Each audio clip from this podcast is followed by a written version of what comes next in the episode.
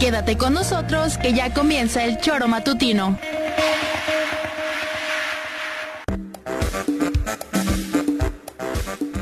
Somos quienes alegramos tus mañanas. Interactúa con nosotros y búscanos en nuestras redes sociales como El Choro Matutino. Sintonízanos desde nuestra página web www.elchoromatutino.com y llámanos a cabina al 777-311-6050. De lunes a viernes, de 7 a 9 de la mañana, por Radio Desafío y también por Irradia FM 103.7. Somos la mejor revista informativa del país. Somos... El Choro Matutino.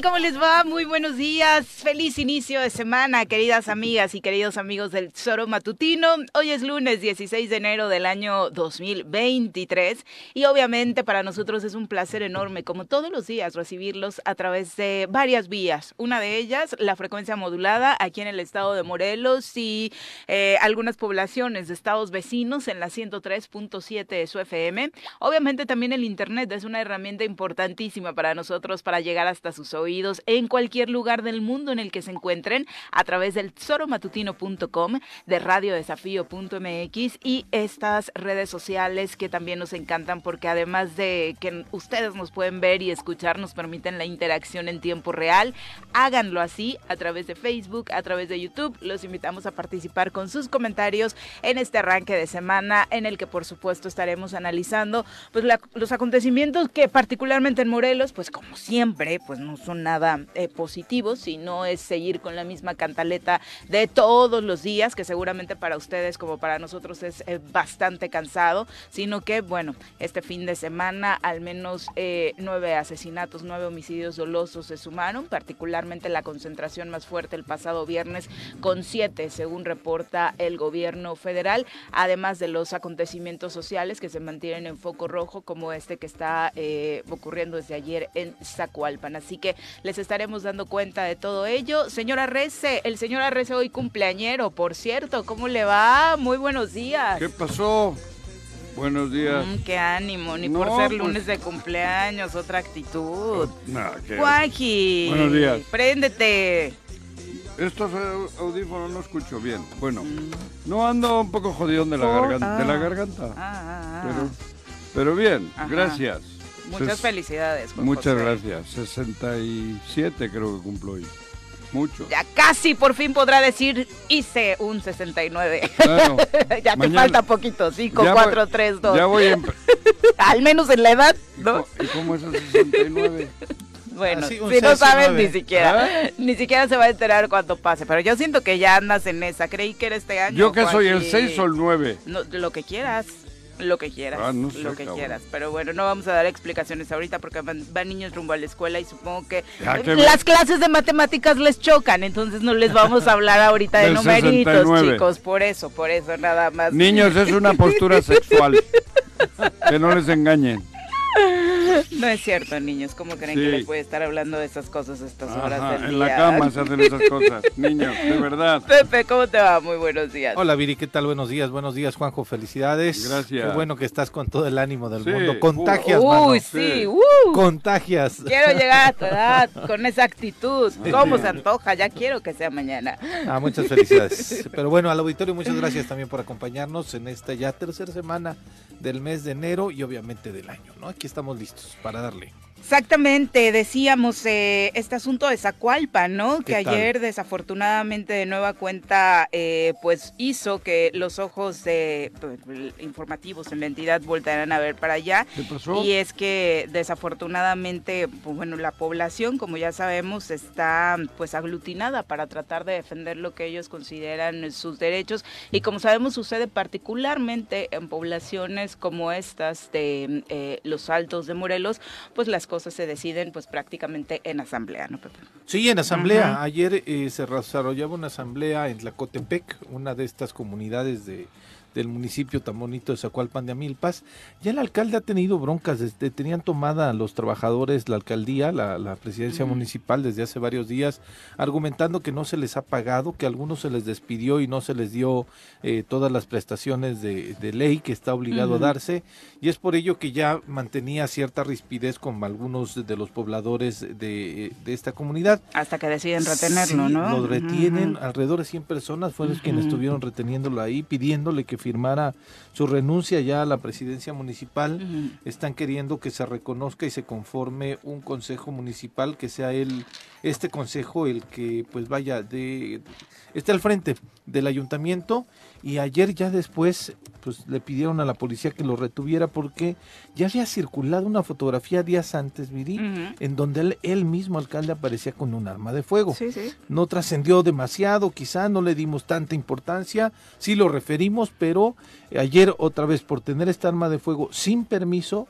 es que se lo lleva la policía este, detenido. ¿no? Y estuvo presente la gente del ejército también, de la 24 zona militar, ¿A quién detuvieron? al alcalde por traer un arma de uso exclusivo del ejército, Ay, me parece, y que no arma. tenía.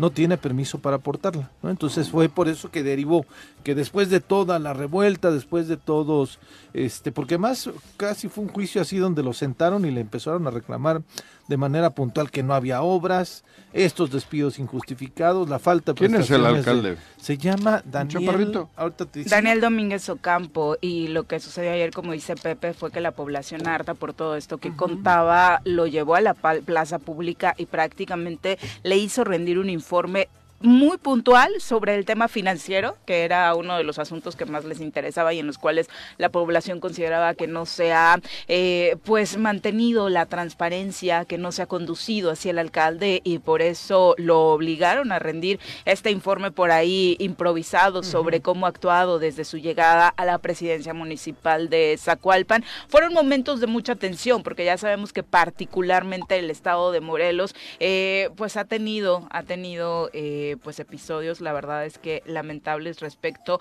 a la falta de autoridad y cómo debido a esta pues la ciudadanía toma hace justicia por propia mano, ¿no? Sí, sí, sí, desde luego. Y este, insisto, ya, ya había, este, este alcalde es del partido Encuentro So- Solidario. De Del este de- nuevo, del ajá, segundo. del segundo, donde era. Ulises Bravo dirigente, ¿no? En, en el estado de Morelos. Eh, fue electo por este partido y ya después no sabemos si continúa siendo afín a este grupo que gobierna el estado de Morelos o no, pero ya eran bastantes días, Viri, que el conflicto se notaba, este, que el conflicto estaba presente y en donde me parece que no se le había dado la atención debida, porque como bien dices, de pronto los ánimos se calientan y puede haber alguien ahí que... ¿Y dónde está la autoridad, Sí, no? sí, o sí, sea. ¿en qué momento atendieron esto? y Suponte tú que a nosotros como medios de pronto eh, se nos pueda pasar. ¿no? Que, que mal, pero a la autoridad no se le pueden Sí, no. pasar episodios de este tipo, ¿no? No, y dejar que crezcan al nivel que crecieron ayer. En esa plaza pública ayer pudo pasar cualquier cosa. Exactamente, ¿no? Que alguien con los ánimos de más, este, incitaran violencia, no sé, ¿no? Afortunadamente no, pero hoy el alcalde está detenido y veremos cuál es su situación legal en las siguientes horas, ¿no? sí, Pero detenido por esto que de- decías, sí, el arma, ¿no? El arma de fuego, tenía un arma de fuego de la cual no tenía permiso y es por ello que se notan ahí imágenes de un compañero Mario Vega, estaba viéndolas hoy por la mañana, de cómo se llevan las Fuerzas Armadas, bueno, la policía, al eh, alcalde don Daniel. Daniel, Domínguez, Daniel Domínguez, exactamente. exactamente. Y, y bueno, la Asamblea Ciudadana lo destituye, ¿no? Que ya sabemos que esto, bueno, repercusiones oficiales no, no tiene, pero pues sí, repercusiones sociales que son las que importan porque obviamente la ciudadanía es eh, eso, lo más importante. Sí. Son las 7 con 10, vamos ahora a saludar a quien nos acompaña en comentarios. Ladies and gentlemen, llegó en esta esquina de la cabina del Zoro Matutino el terror de Juan José R.C., el amigo de todas las colonias de Cuernavaca, águila de nacimiento, merengue por adopción y vaquero por decisión, un político de altura. Él es Francisco Paco Santillán.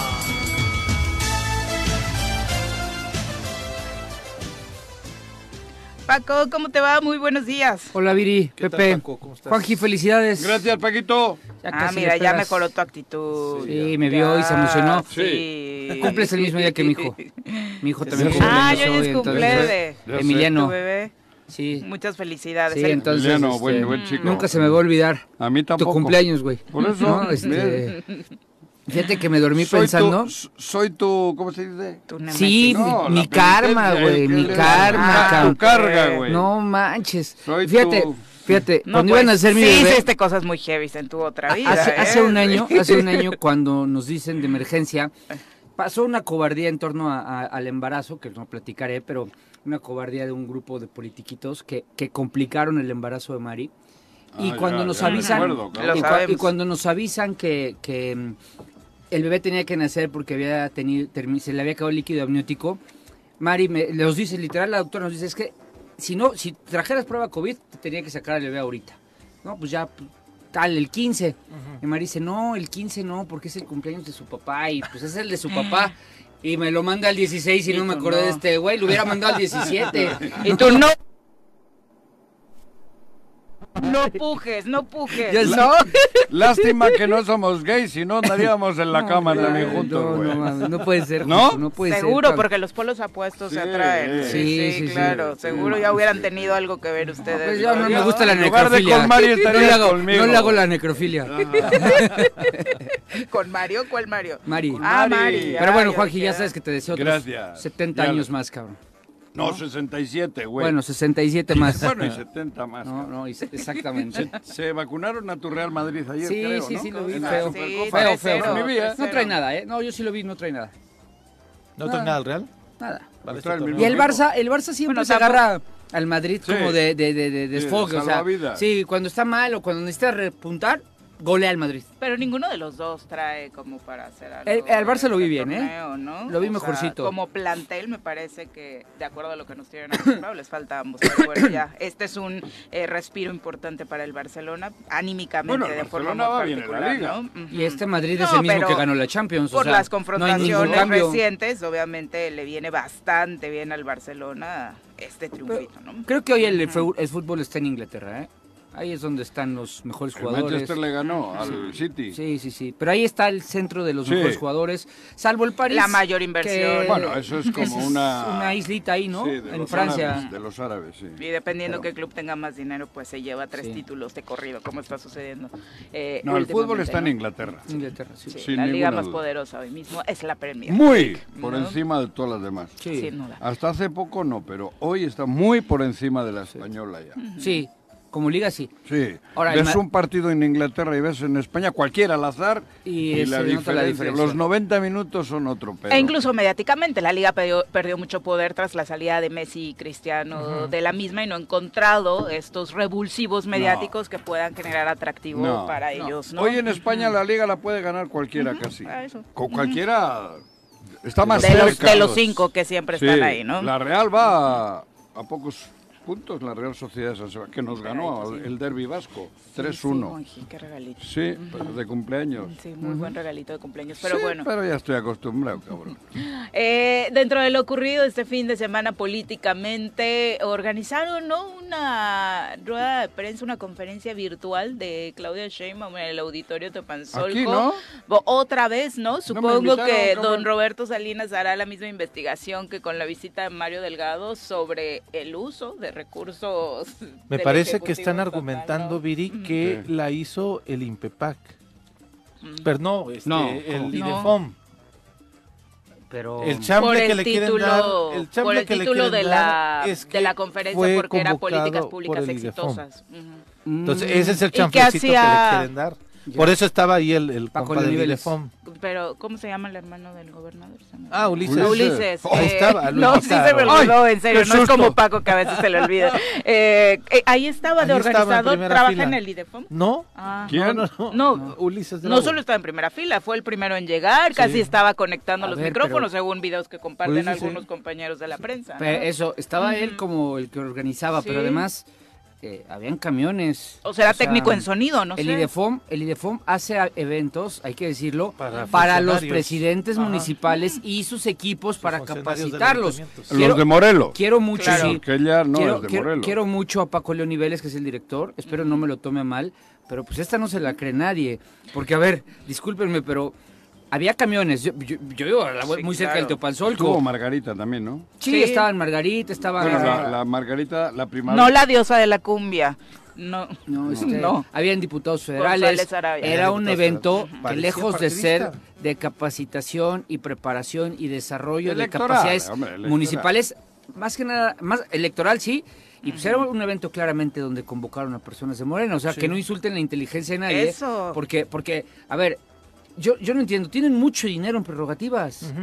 Pues gástenselas, se vale que hagan el, el evento, se vale, o sea, si quieren Y ir a ya ver- sabrá Claudia cómo justificar esto ella, ¿no? si quieren ir a ver a Claudia Sheinbaum en una pantalla, eh, Que eso me pareció también muy o sea, muy Sí, ridículo. Ah, no estuvo ella No, virtual, una videoconferencia. Les pusieron una pantalla. Eso fue lo que me pareció más ridículo de todo. Como que el- convocaran como el y Mundial. llevaran camiones. En la misma pantalla que el Mundial. Seguramente. sí, Posiblemente. seguramente. Seguramente. sí. Solo No me que en las joda. escalinatas de la Y para eso llegaron esas gentes, para ver en una pantalla a. Camiones, Sí. acarreos. No me jodas. Todo lo que se supondría. Qué ridículo. eh, ¿Cómo está cambiando este país, no? No, este, y este Pero- estado está para de ver a. Claudia en tele la veo todas las noches en los Claro. Yo no. Claro, o, o- Yo o prefiero puedo ver entender- películas de Sofía Loren de aquella. o yo puedo entender que Claudia.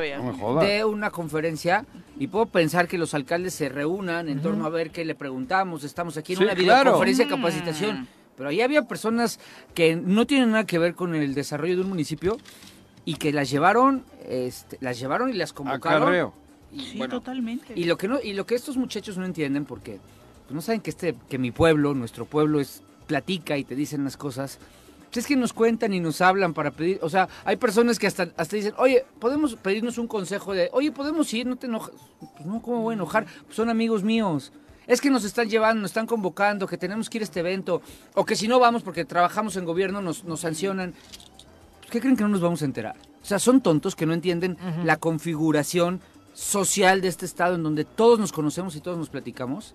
En serio, ni tantito, o sea, pueden hacerlo como evento de Morena, pagarlo con prerrogativas de Morena. Morena recibe en el estado creo que dos millones de pesos mensuales. Perfectamente Les podría, alcanza muy bien.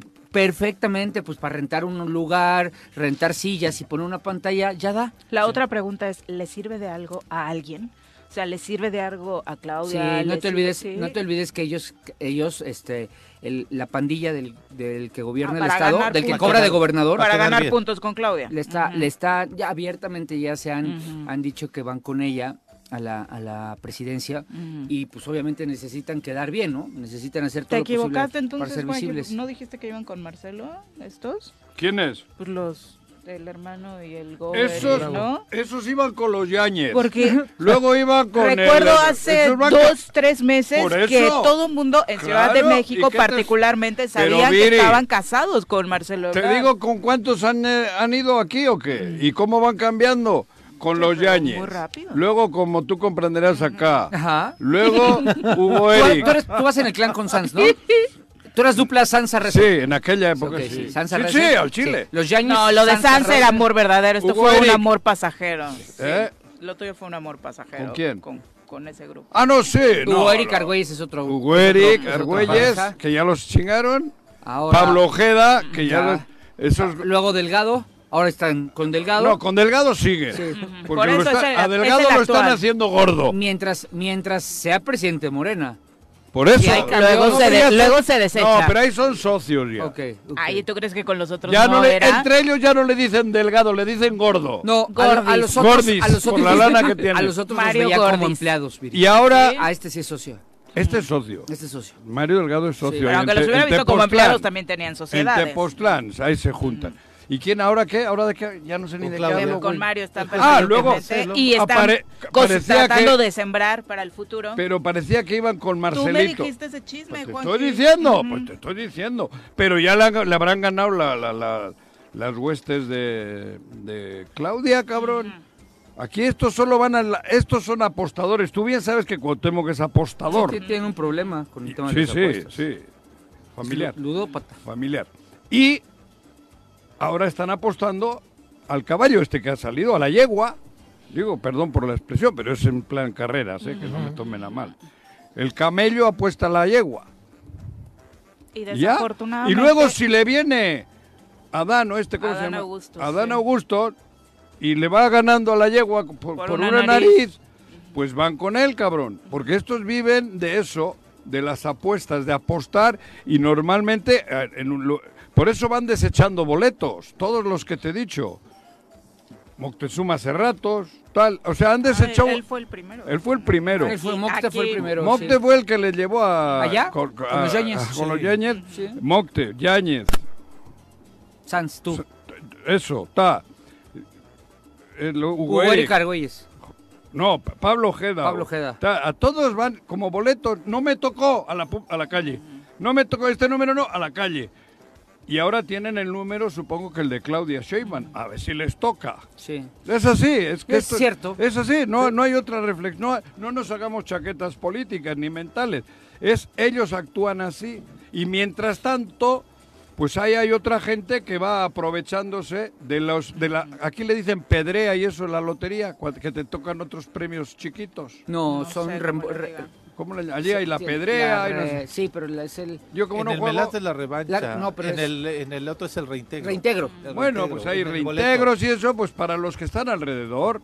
Y ahí les va cayendo una lanita a los, a los de siempre, ¿no? A los que están alrededor. Y, y punto, cabrón. No nos haga... Esto, estamos viviendo eso. Estos juegan, eh, son apostadores. Y están continuamente apostando y cuando ya pasa el sorteo y no les ha tocado a la chingada el número. Y así están haciendo. Ahora están con Claudia, supongo, por el evento de ayer. Sí. Sí, y el primer viso que tuvimos fue mm, desafortunadamente el caso Ariadna, ¿no? La chica que cuyo cuerpo aparece en Morelos. Ah, que sí parecía cierto. que conectaba raramente Ajá. una defensa de la Sí, jefa de gobierno. Se metió, se con el metió. Sheinbaum. Ah, pues este, mira, Como que- sí, a- claro. ahora tratando de recordar Ah, igual, como que fue el claro. primer caso donde hubo una conexión maridaje- extraña, ¿no? maridaje Extraña, raro. sí, sí. Cierto, ahí, eh, ahí Y Marcelo, fue- y, pues- y un maridaje para ir contra el fiscal del estado Sí, sí, de Morelos. claro, de Claudia. Sí, que se Ayude- metió, Claudia se le- metió de una manera empezó. muy extraña. Muy. Pero para esto de ayer. Bueno, hasta el presidente de la República se metió a hablar. En o sea, una- una- de él no era tan digo- extraño, Yo no, ¿no? digo si está bien o está mal el presidente, solo me parece raro que un presidente de la República se exprese así de un fiscal. Como que, ah, no, yo, yo con todo respeto, el Con el presidente de creo que Guanajuato tiene... y con el de aquí es con quien 50 normalmente se Por Sí, eso sí, digo, pero- pero, de estamos metidos en el bombo de la Sí, lotería. sí, sí, así es. Estamos metidos nosotros, Morelos, El bombo de la lotería es otro. y por cierto, y por cierto la misma, la misma fiscalía que estaba eh, culpando al otro abogado de haber plagiado la, la, La tesis. tesis. de la magistrada, ¿no? Sí. y que resultó todo lo contrario según la UNAM, ¿no? Sí. Entonces es esa misma fiscalía, la de la Ciudad de México, la que estaba acá con este caso, teniéndolo, tomándolo como un tema particular, que además le ha pedido la Comisión Pero- de Derechos Humanos el peritaje y entregó todo menos el peritaje. Ajá. ¿No? Entonces, como son de los antecedentes ahí sobre este caso que, que Viri mencionaba. La que sí estuvo hablando de lotería es la que la de la Sí, lotería. Ese, ese bombo sí estuvo. La de la lotería. En primera también fila. estuvo ahí, ¿no? Pero, Y pero- ya, ya dijo públicamente que no sabe quién puso los Ah, no. espectacular. Es No, que- bueno, que la quieren Hombre, afectar. Joder, joder, pobre no, chica. no, no. Mota. Tiene, es que, Ah, es que, lo de- a ver, Margarita. jurídicamente hablando, lo de Margarita está delicado. ¿Por qué? Porque, pues, digo, para todos se, se excedió, ¿no? O sea, todos sabemos que hubo, es un exceso. En horas de trabajo. Hay, hay quien, hombre, Estando hay quien medio lo esconde, ¿no? Este, Rabín está poniendo pues, este, poemas bien bonitos por el centro, Ajá. pinta bardas con poemas, ¿no? Que dicen Rabindranath. Eh, o sea, Pero todos- bueno, eso ya es más artístico. Eso- Más profundo. eh, le echan tantito Oh. coco, ¿no? Para, para decir, digo, no es legal, pero Son por lo menos es mira, Pero tiene- son reflexiones. Tienen imaginación, se vale, ¿no? Dices, "Oh, está bonito.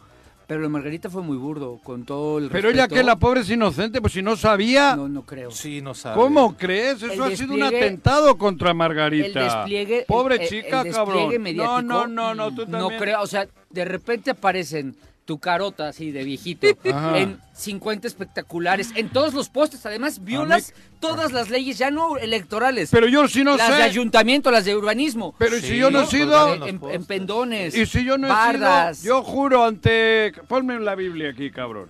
Ajá. Ante el Corán.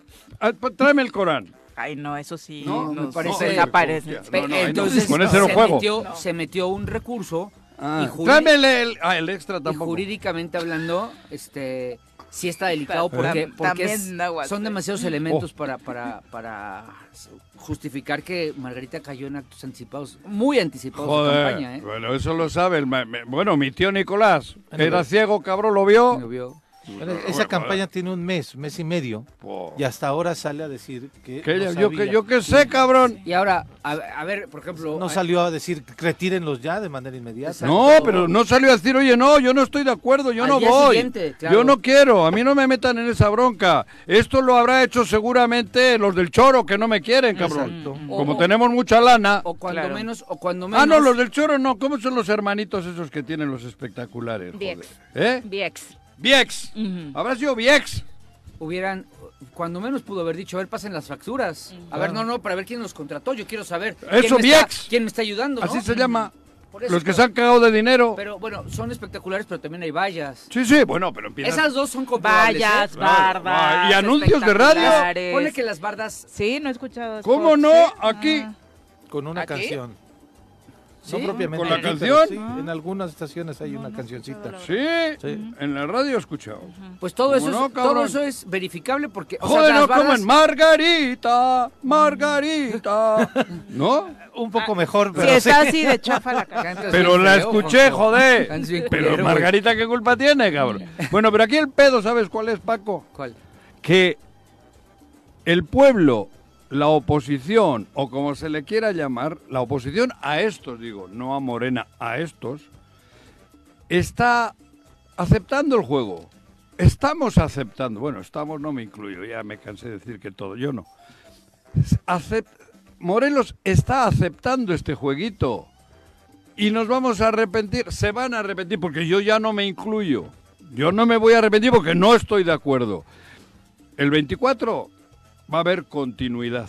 Desde ahorita, la oposición, el pueblo en general, y no hablo, estoy hablando del pueblo, ¿eh? El Está, está participando en este, en este juego de, de azar, en este juego de lotería. Y, y entonces, jugar y perder, pagar y callar, decía mi tío. Si, si, si jugamos a esto, el día 24, pu- pues pierdes y a joderse otros, otros seis años. Y va a ocurrir mientras no se despierte. Aquí andamos cotorreando, cotorreando y cotorreando. La, la- joder, estamos aceptando. Y luego que no me digan lo contrario. PRI, PAN, PRD, More- eh, Movimiento Ciudadano. ¿Quién más hay por ahí? Bueno, esos. Y incluso el 60 o 70% de Morena, que le incluyo. Ahí están aceptando. No, luego no me lloren.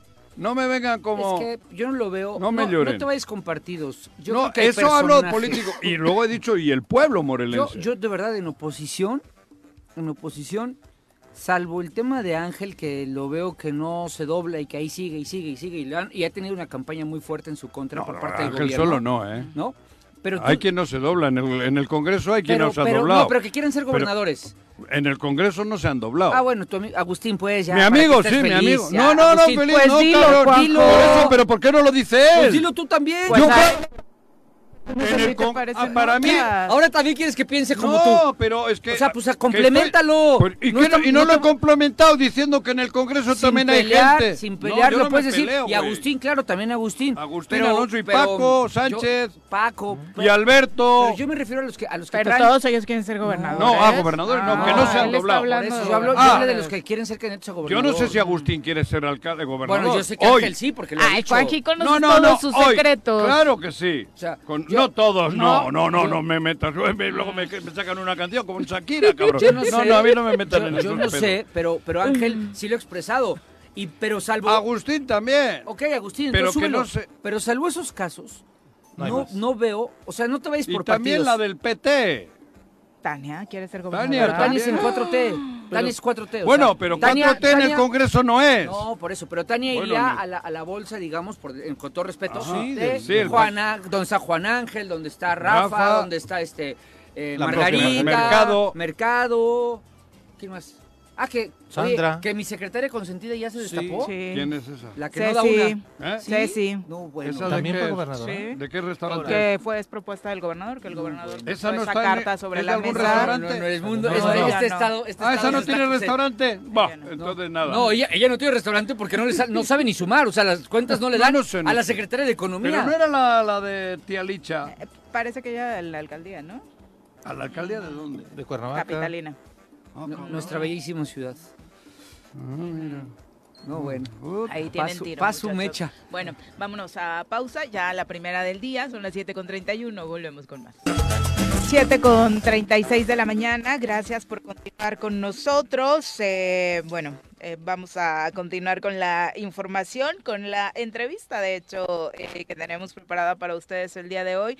Nos da muchísimo gusto recibir en el estudio del Tesoro Matutino a Raúl Israel Hernández, ombudsperson de Morelos. Como siempre, Raúl, muy buenos días. ¿Qué tal, Viri? Muy buenos días, Pepe, Paco. Muy- Presidente, ¿cómo con- estás? muy contento de estar aquí en esta bella mañana, inicio de semana. Ahora, como presidente de la Federación Mexicana de Organismos Públicos de Derechos Humanos, eh, Raúl Israel. Así es, la semana pasada la Federación Mexicana de Organismos Públicos de Derechos Humanos tuvo su Asamblea General Ordinaria en el estado de Oaxaca y eh, bueno, en esta ocasión tocó la renovación de la mesa directiva que está conformada por un presidente, un secretario, un tesorero y vicepresidentes de las zonas norte, sur, este y oeste.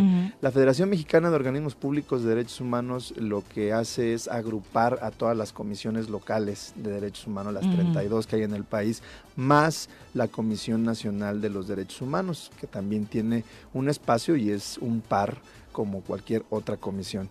Y como mencionaba, esta, eh, la semana pasada eh, tocó esta renovación y afortunadamente eh, la Comisión de Derechos Humanos de Morelos es reconocida y pues nos toca presidir esta federación por un periodo de dos años contados a partir del día viernes de la semana pasada. Entendiendo todos los grupos, organizaciones que forman parte de esta federación, se entiende la trascendencia, pero operativamente, ¿qué implica? Pues mira, eh, la realidad es que en materia de derechos humanos, eh, eh, todas las comisiones presentamos una problemática similar. tanto al interior de nuestras propias comisiones como frente a los problemas, las crisis de derechos humanos que hay en todos los estados. Entonces lo que esta federación supone es tener por objeto el ayudarnos, el compartir las prácticas que las comisiones podemos tener al enfrentar alguna problemática, por ejemplo, en los temas de mujeres, en los temas de periodismo, de discapacidad, de niñas, niños y adolescentes, de migración, de desplazamiento forzado, los temas de inseguridad, que no se reducen a una parte del territorio nacional, a un estado en particular, sino que son eh, problemáticas que enfrentamos todas las comisiones de derechos humanos de los estados más la Comisión Nacional. Entonces, en este organismo lo que hacemos es procurar la ayuda, la coordinación, la articulación, la comunicación permanente, pues para poder de alguna manera darle ese respaldo a la comisión local que enfrenta alguna problemática con eh, eh, lo, La que, es- lo- todos, lo que ¿no? tiene que ver con eh, esta unión, esta alianza que está formalmente constituida y que bueno, tiene un peso muy importante a la hora de, eh, insisto, enfrentar este, este tipo de situaciones. Yo mismo, cuando hace un par de años enfrenté lo que ustedes eh, eh, saben en la comisión, la Federación Mexicana me respaldó y bueno, la verdad es que ya el, el poder eh, hacerle frente a alguna, alguna situación así de adversidad difícil, pues siempre el apoyo la solidaridad de los colegas pues ayuda mucho, ¿no? Y también legitima el que se están haciendo las cosas. Ahora, también hacia el interior de las comisiones de derechos humanos hay situaciones, hay problemas, hay eh, dificultades en donde algunas eh, han, han o hemos avanzado un poco más y bueno, también ese tipo de experiencias se comparten, como por ejemplo la consolidación de la autonomía financiera de los organismos de derechos Ay, eso humanos que decir. logramos en el estado de Morelos y que ha sido eh, aprovechada por algunas de las eh, comisiones de derechos humanos que tienen situaciones similares, eh, dificultades económicas, para poder hacerla valer esta autonomía financiera ante la Suprema Corte de Justicia de la Nación. Siguiendo un poquito el camino ello- que se marcó desde Morelos, en ¿no? efecto, entonces bueno, pues la verdad es que estamos muy contentos, es más trabajo, ¿verdad? Pero pues es yo creo que un reconocimiento al equipo que encabeza un servidor, a lo que se ha hecho para eh, fortalecer el sistema no jurisdiccional de derechos humanos, que es precisamente el que conformamos todas las comisiones. Y eso, el voto de confianza que te dan eh, estas eh, comisiones a nivel nacional, básicamente lo atribuyes a qué, Raúl? Yo creo que el trabajo que se ha hecho en estos ya casi cuatro años que estamos en la. Comisión de Derechos Humanos y al acercamiento, a la comunicación que hemos tenido con todos y cada uno de los ombudspersons de- de- del país. El estar, el de aprovechar este tipo de eh, pues eh, eventos, de estas asambleas en donde nos acercamos, comentamos, eh, intercambiamos experiencias, las buenas prácticas, cómo, cómo enfrentamos la- la- las situaciones, las crisis de derechos humanos y los problemas, insisto, al interior de la, de la, de la comisión, bueno, poco a poco va generando, desde mi punto de vista, pues ese reconocimiento de que podemos aportarle mucho a, a esta organización para su fortalecimiento y para que sirva en lo individual a cada comisión. Yo creo que ese es el, el reto que, que, eh, eh, yo tengo en este, no- en este periodo de dos años al frente de la federación, de que no sea un trabajo eh, de, de- de un servidor, que no sea la federación una persona o un comité directivo, sino que sean las comisiones de derechos humanos el fortalecimiento en lo individual con eh, la presencia de, la, de, un servidor como presidente, quienes eh, fortalezcamos a la federación. Es decir, fortaleciendo en lo individual a cada estado, cada comisión, yo creo que se fortalece el sistema y esto se traduce en beneficio para la sociedad, que es a quien, eh, pues, en última instancia servimos. La confianza está ahí porque nos platicabas que en el proceso podría haber hab- habido otros aspirantes eh, que contendieran a, partir de tu candidatura y de este grupo que viene acompañándote, pero fue un respaldo de todas las comisiones, Raúl. Sí, eh, en efecto fue una decisión por aclamación, así lo prevén los estatutos, eh, presentamos la planilla y en ese momento fuimos los únicos que eh, eh, pues estuvimos en aptitud, digamos, para ser eventualmente votados. En un inicio ah, levantaron la mano otras cuatro comisiones y bueno, fuimos generando poco a poco los acercamientos, fuimos llegando a los acuerdos que en este tipo de procesos hay que intentar a través del diálogo, porque eso es lo que se ha perdido, Pepe, creo yo, en los procesos democráticos eh, se ha perdido el diálogo, que es sumamente importante porque es, eh, es con lo que se evitan los conflictos, con lo que de alguna manera puede llegarse pues, al mismo puerto platicando las cosas, ¿no? Entonces, eh, así es como se dio, fue una decisión por aclamación y bueno, estamos muy contentos, muy satisfechos y muy comprometidos con los propios colegas para darle los resultados que esperan. Y bueno, mm, desafortunadamente en el estado de Morelos ni siquiera tienes mucho tiempo para celebrar este tipo de situaciones, sino al contrario, refrendar con trabajo esta oportunidad que se da, ¿no? Y, lo digo sobre todo tras recibir esta desafortunada noticia el pasado 6 de enero de la aparición sin vida del cuerpo de esta mujer policía que la propia Comisión de Derechos Humanos había eh, denunciado. Sí, yo creo que ese tema, como muchos más que están pasando, lo decía hace un momento, en todo el país se enfrentan situaciones de este tipo, ¿no? Los temas, eh, el, grave problema de los eh, feminicidios es algo que eh, pues estamos viviendo en todos los estados. En este caso que tú mencionas, una mujer policía que incluso denunció a su superior, a, un mando, ¿no? por eh, acoso, bueno, y después de, desaparece, pues esto es en lo que puede eh, razonablemente presumir y es algo que se tiene que investigar eh, y no se debe descartar, es que se haya tratado de una desaparición forzada, inclusive de una ejecución extrajudicial, ¿no? Que son fenómenos que no son ajenos al Estado mexicano y tampoco en Morelos, recordemos el caso de Yetro, por ejemplo, ¿no?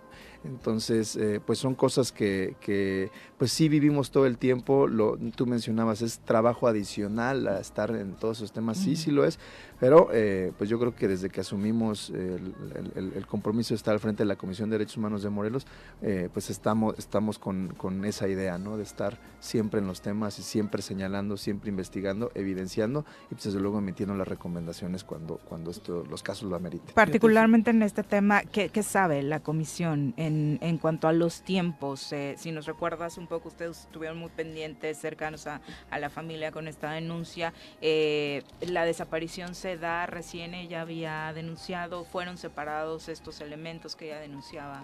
Sí, eh, esta, este asunto, si bien recuerdo, se dio a, mi- a mediados del año pasado, en donde recibimos la queja de esta mujer policía, eh, pues señalando que eh, uno de sus superiores eh, la estaba acosando laboral y sexualmente. Solicitamos informes a la Comisión Estatal de Seguridad, solicitamos informes también al, al mando municipal. Y también les pedimos que implementaran las medidas de protección eh, por cuanto a la integridad, la, la salud de la vida y pues, los derechos laborales que toda persona tiene a favor de, de esta, de esta mujer. Eh, aceptaron las eh, medidas cautelares, pero bueno, claramente eh, fueron, las brindaron. fueron, este, Ya no digas fueron- claramente porque fueron ahora papel, se- ¿no? se vio Claramente. Este, ya no ya no es muy bien visto en derechos Ay, humanos. claro que sí es de bien visto. claramente o te salpique. Claro que sí es bien visto, más que nunca. Así es. El Pero que bueno, te interrumpí, pues las- lamentablemente hoy sabemos del hallazgo de, de la mujer policía eh, y bueno, pues ahora lo que se tiene que investigar, identificar a los responsables, sancionar ese, ese injusto, ese delito y... eh, Siguen en activo entonces. la verdad es que en este momento no te puedo dar el dato. Eh, recuerdo que eh, también, al parecer, la persona a quien señalaba eh, no se daba, no, no se había dado con él, quizás por eh, Porque ya no estaba. Por haber, eh, pues pretendido sustraerse de la investigación quizás, ¿no? Pero son, son datos que eh, son eh, propios de la carpeta de investigación en donde pues nosotros solicitaremos informes para actualizar y ver cuáles son los avances de, de, de esa El situación. vicealmirante Guarneros dice que tiene pruebas suficientes para demostrar la inocencia de un mando estatal adscrito a Zacatepec. Esta declaración la dio la semana pasada.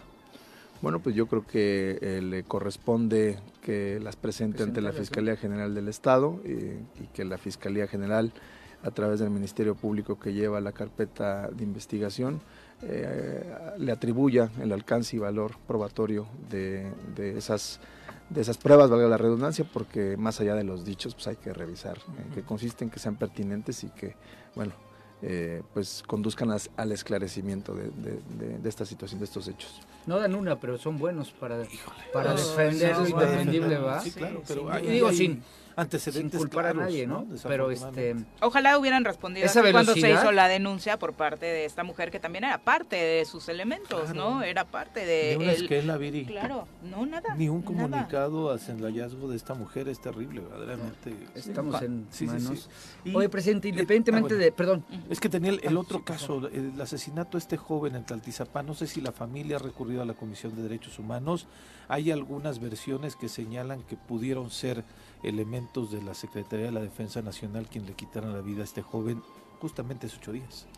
Eh, creo que tiene un poquito más de tiempo. Sí, ¿serán 15? Sí, quizás un poco Ajá. más. eh, ubico el caso, hubo por ahí una, un- un- una nota en redes sociales que daba cuenta de que posiblemente había sido eh, ultimado por un eh, miembro de las Fuerzas Armadas. A ese caso te refieres. Eh, la, estamos sol- solicitamos en ese asunto también eh, informes eh, porque pues en la Fiscalía General del Estado no se pueden tener este pues esto es, los elementos que conduzcan ¿no? a esa a esa, a esa hipótesis estamos en espera de que nos lo rindan pero eh, bueno eh, pues vamos a estar muy atentos, ¿no? Porque en caso de que existan eh, pues algunos indicios de que esto haya ocurrido así, tendríamos que darle parte inmediatamente a la Comisión Nacional de los Derechos Humanos, porque al ser las Fuerzas Armadas del ámbito federal es a quien compete, en todo caso, la investigación de, de estos hechos, ¿no? Gracias. Oye, y independientemente del tema nacional, que creo que es un justo reconocimiento al trabajo que has venido haciendo, otra vez en materia local, el tema presupuestal. Em, ustedes van dentro de la controversia que metió el Ejecutivo, no quedaron con autonomía, sí se- más bien, se respetó el, el monto presupuestal que ustedes enviaron al, Ejecutivo para que este lo remira al Congreso. ¿Cómo quedó eso? Sí, el, el- el presupuesto asignado a la Comisión Nacional, perdón, a la Comisión Local de Derechos Humanos de aquí, la, la- la- la de Morelos, eh, fue de más o menos 35 millones de pesos. Así lo envió el Poder Ejecutivo al Congreso del Estado y este así lo aprobó. ¿Y en sin cuánto lo enviaron modificación. ustedes? En esa cantidad. Ah, ok. Ya fue respetado, Sí. pero recordemos que esto se da Por luego, obligación. luego de, un, eh, de una Mandato. sentencia Ajá. Que eh, ganamos en la Suprema Corte de Justicia de la Nación, en la que se estableció que el gobierno del Estado no puede variar, no puede modificar en nada el presupuesto que solicita la Comisión, porque esa atribución le compete al Congreso del Estado directamente. Eso por un lado. Ahora, por cuanto a Sí, la... no fue tanto por respetuosos y guau, Sí. cómo les gusta ya el trabajo de la comisión, es porque ya no tenían de otra, ¿no? Exactamente, porque bueno, eh, hacerlo de otra manera puede ya inclusive generar responsabilidad, eh, no nada más administrativa, sino también eh, penal. Eso eh, por un lado.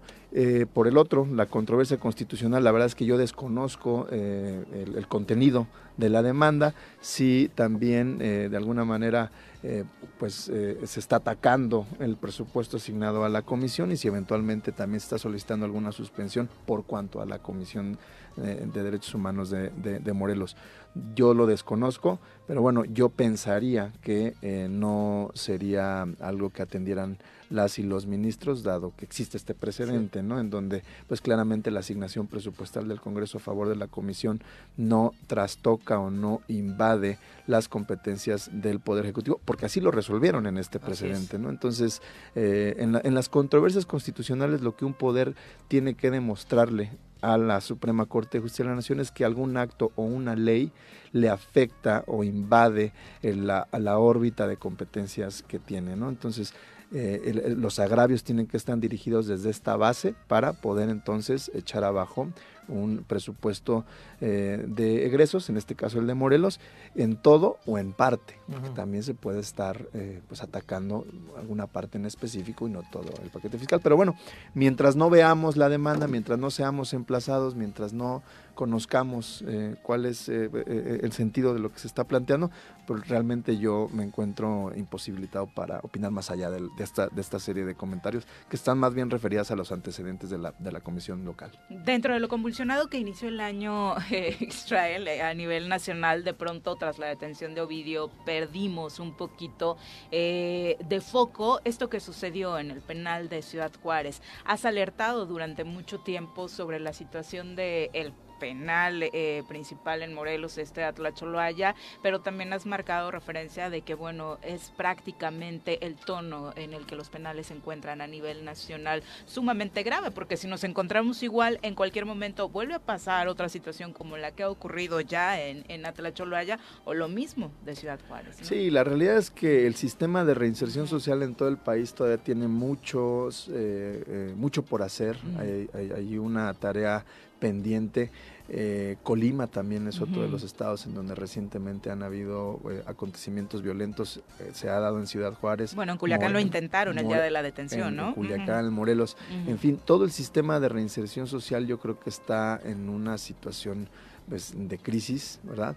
Y que, pues, vi- además visto en el contexto del sistema de justicia penal, pues nos debe de preocupar muchísimo, porque es el último eslabón de la cadena del sistema de, de justicia penal. Está la prevención, está la investigación de los delitos, la eh, administración de justicia y luego la reinserción social.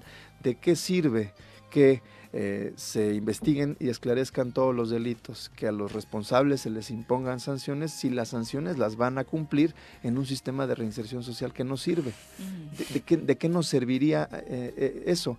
Realmente sería, eh, es un círculo vicioso, ¿no? Tener a gente en las eh, cárceles que eh, pues eh, cumplen con una, un tiempo en reclusión, Desde pero que no reciben libertad, claro. los fundamentos para poder regresar a la sociedad y vivir en, en- en- en- en convivencia social en, paz, ¿no? Sino que por el contrario, muchas veces desde las propias eh, prisiones es des- desde donde se operan eh, pues Muchos eh, de los delitos que muchos de sufrimos. los delitos que eh, toda la sociedad y que, que son delitos que lastiman demasiado como la extorsión por ejemplo no bueno y toda la, la- la- la capacidad operativa que ya tienen hoy los grupos delincuenciales al interior de la de la- los centros de reinserción social. Esto que refleja bueno que hay una problemática entre eh, y que ha sido también eh, una situación que hemos dado cuenta al menos en Morelos y la Comisión Nacional también ya tiene bastantes diagnósticos sobre la sobrepoblación que hay en, en Oye, los pero ¿y las prácticas internas también? la sobrepoblación, la falta de elementos de seguridad y custodia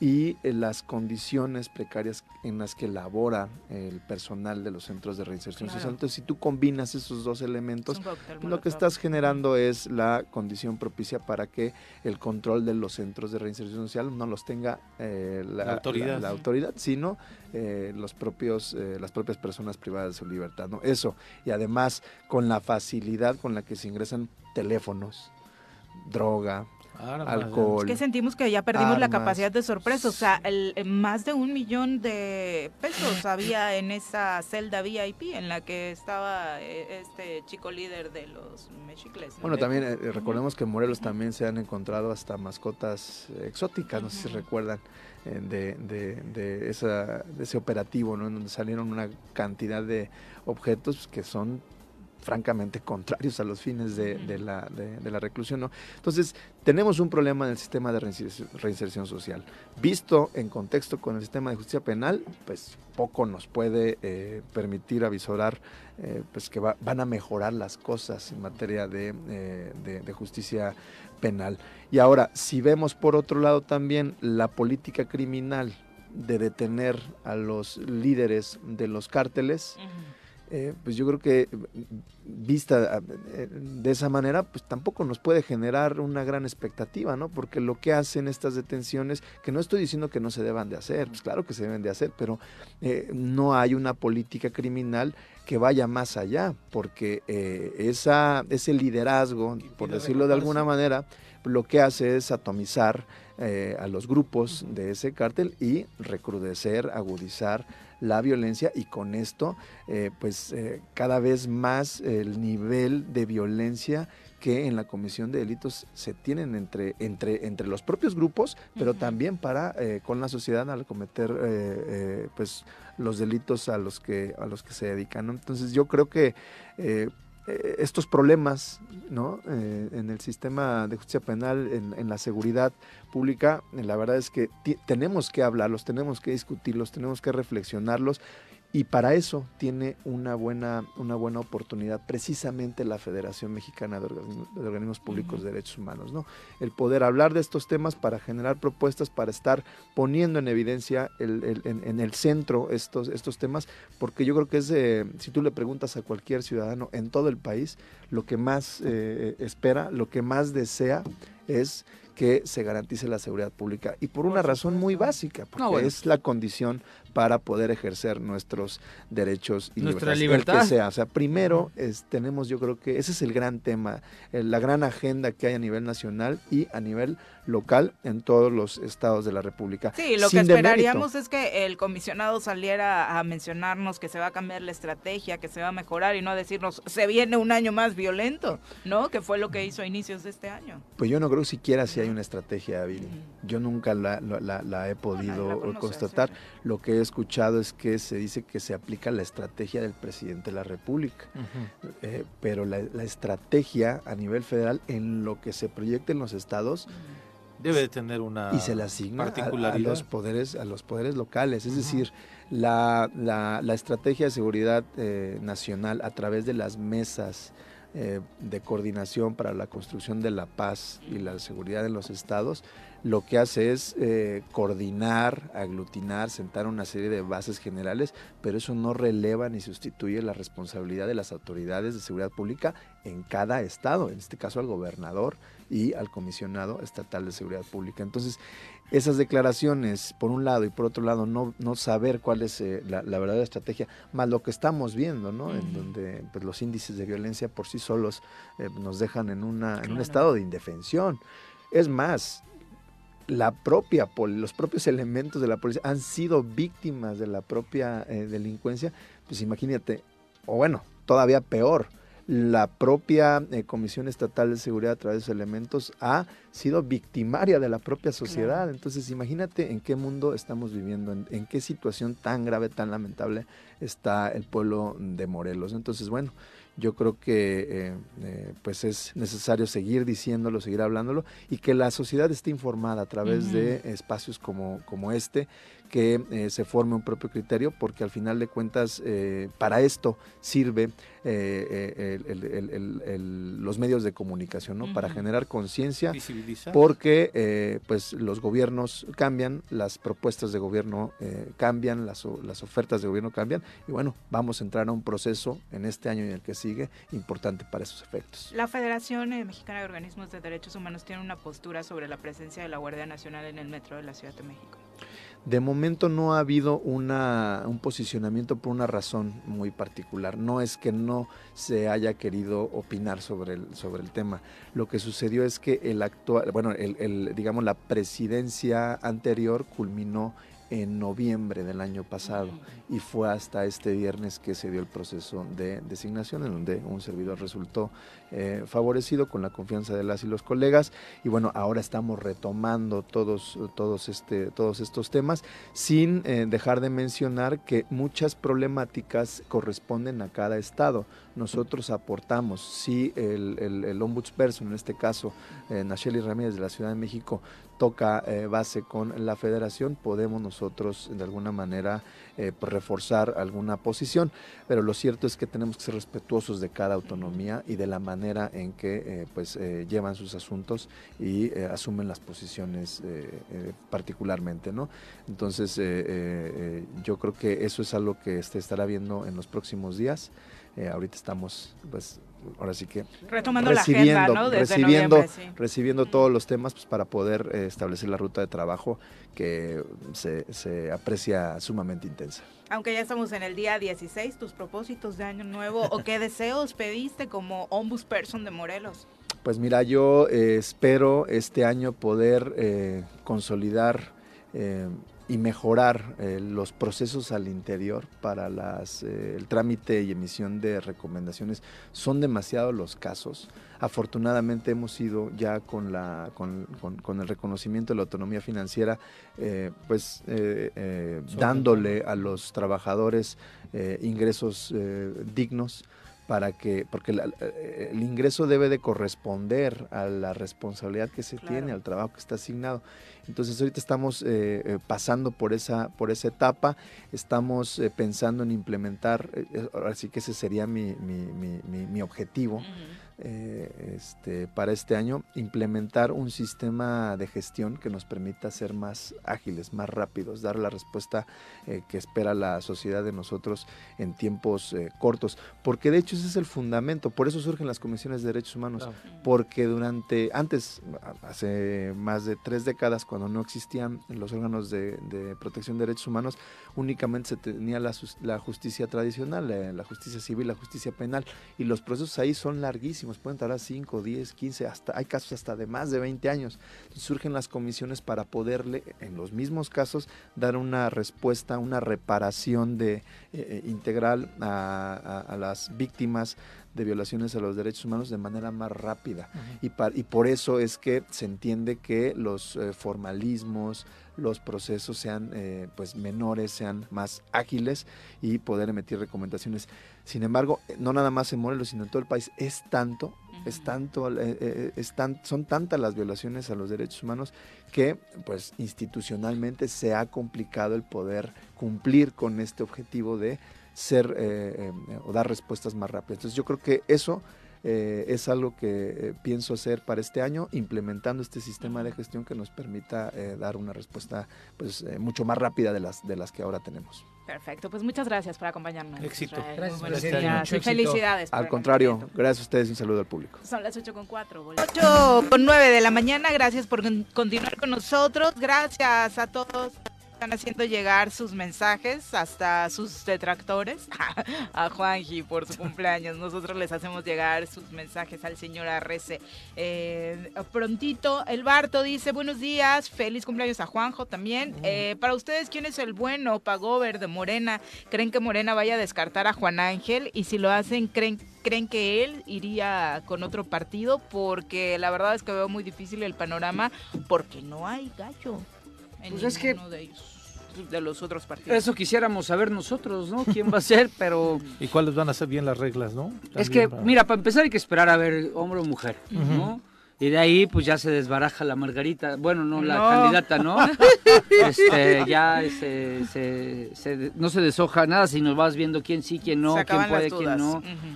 Si en verdad el presidente va a respetar lo que dijo de que va a hacer una encuesta, pues yo Mm, veo... yo lo dudo. Yo también, pero pues yo veo que ahí hay personajes, este, ya no quiero hablar de mi amigo, porque sí es mi amigo y lo he dicho muchas veces de Víctor, porque Juanji se enoja, pero ahí hay como una baraja de personajes que pues, tienen muchas posibilidades de serlo, unos por decisiones políticas y otros por decisiones sociales, ¿no? Este, yo sigo viendo encuestas y lo que él decía el Barto, pues sí, Juan Ángel está Bien posicionado, ¿no? ¿no? Solamente bien posicionado, sino reconocido como un funcionario público De buen nivel. eficiente, ¿no? Este, que está haciendo las cosas bien. Sí, Exacto. esos números le permitirían salir en cualquier encuesta muy bien posicionado, en cualquier encuesta real, ¿no? No algunas donde Juan Ángel tuvo cero votos, no creo, en una que hicieron por ahí en redes sociales. Pero bueno, son las 8 con 11, vamos a nuestra clase de Derecho. Yo de leyes no sé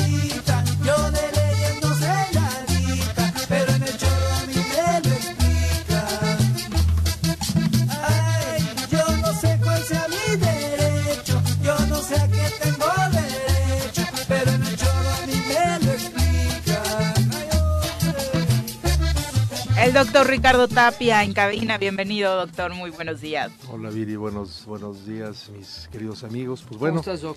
bien, pues acá este, iniciando con toda la actitud esta semana. Le mando una felicitación a Juanco que estaba escuchando que es su cumpleaños. Así es. de manteles somos largos, somos sí. varios los de, los de enero, ¿verdad? Tú Varios, igual eres el de primero.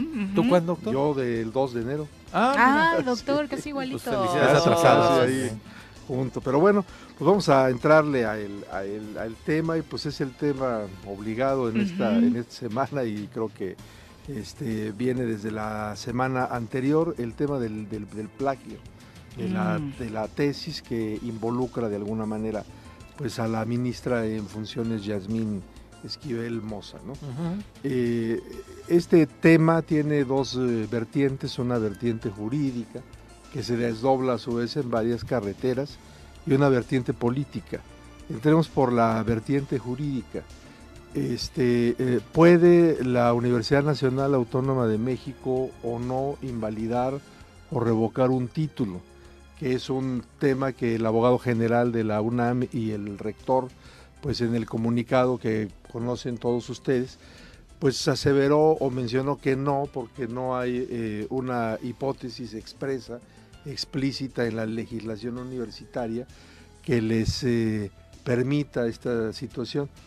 Yo sí creo que ahí eh, la UNAM se lavó las manos, lo digo con mucho respeto. Te- te Creo que sí hay, sí hay posibilidad jurídica. Ahorita, eh, nada más para un paréntesis, Doc, Adán Augusto acaba de decirle en la mañanera al rector que no se lave las manos y que ellos nada más tienen derecho a cancelar el registro, pero que tienen que opinar y te- que tienen que resolver algo Sí, En en, este relación Cancelar el registro que de la tesis. de la tesis. no, de la de- tesis. del Del título, título, perdón, del de título. la cédula, del sí. título. Ahora, ¿por qué consideramos que sí es posible que la UNAM pueda invalidar el título? El estatuto universitario de la UNAM dice en el artículo 95 que son causas especialmente graves de responsabilidad aplicable a todos los miembros de la universidad. Fracción 1, la realización de actos concretos que tiendan a debilitar los principios básicos de la universidad y las actividades de índole política, que persigan un interés eh, personalista. Y en el 101 y algunos artículos eh, adyacentes se nos habla de un tribunal universitario que dictará sus fallos de acuerdo con el derecho universitario y la equidad y aplicará discrecionalmente las sanciones. A ver, hay reglamentación, este, hay eh, equidad, principios, etcétera, en lo que tiene que ver con un plagio. Pues un plagio es una actividad irregular. Luego entonces no se necesita que explícitamente se diga, y si hay plagio se sancionará con la invalidez, etcétera. Tradicionalmente en el derecho, cualquier acto que violenta una norma prohibitiva del interés público da como resultado la nulidad, la invalidez, es inconvalidable y es imprescriptible. Ahora, eh, un tema que a lo mejor va a empezar a desatar eh, polémica, pero yo considero que la expedición de un título eh, universitario, en este caso en la UNAM o en la UAM, más allá de ser un acto académico, es un acto administrativo. Claro. Y eso, eso, eso creo que no se ha manejado en las opiniones que se han dado al respecto. ¿Por qué digo esto? La ley orgánica de la Administración Pública Federal y también la local nos habla de que el Poder Ejecutivo se va a dividir en este, administración centralizada y administración paraestatal. Y dentro de la administración paraestatal están los organismos descentralizados. ¿Qué dice tanto el artículo 1 de la ley orgánica de, de la UNAM como el artículo 1 del estatuto de la UNAM? Lo leo, dice, la Universidad Nacional Autónoma de México es una corporación pública, organismo descentralizado del Estado.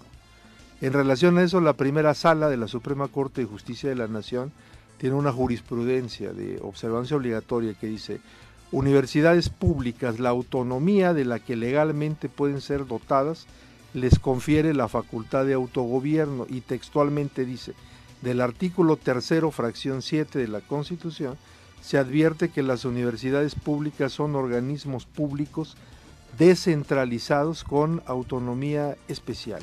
Luego entonces, si son organismos públicos descentralizados, los actos que emiten son actos públicos.